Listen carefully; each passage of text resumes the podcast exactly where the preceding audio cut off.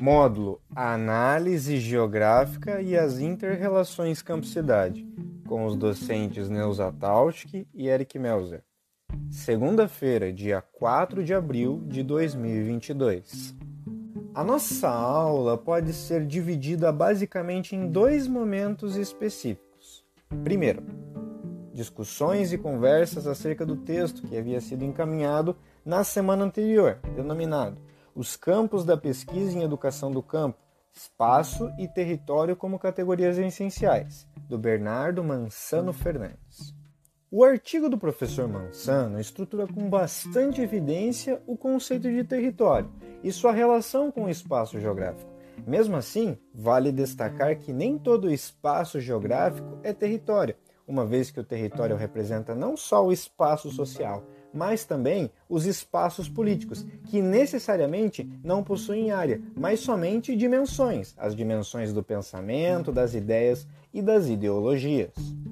Sendo assim, o autor define que existem dois tipos específicos de território: os territórios concretos e os territórios imateriais.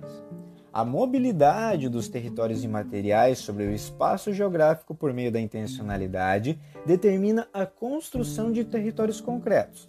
Para a geografia, o território é uma totalidade, portanto, é multidimensional.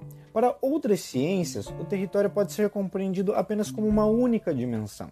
Dessa forma, o espaço geográfico de uma nação é seu território, e no interior deste espaço há diferentes territórios, constituindo suas multiterritorialidades, sendo o espaço um a priori e o território um a posteriori.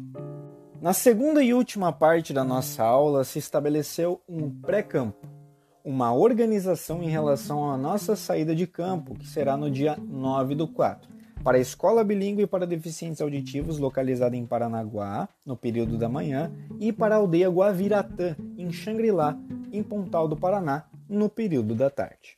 Observação: ainda haverá uma conversa entre os docentes na reunião de Câmara marcada para o dia 5 de abril de 2022 para a definição dessas saídas de campo citadas anteriormente.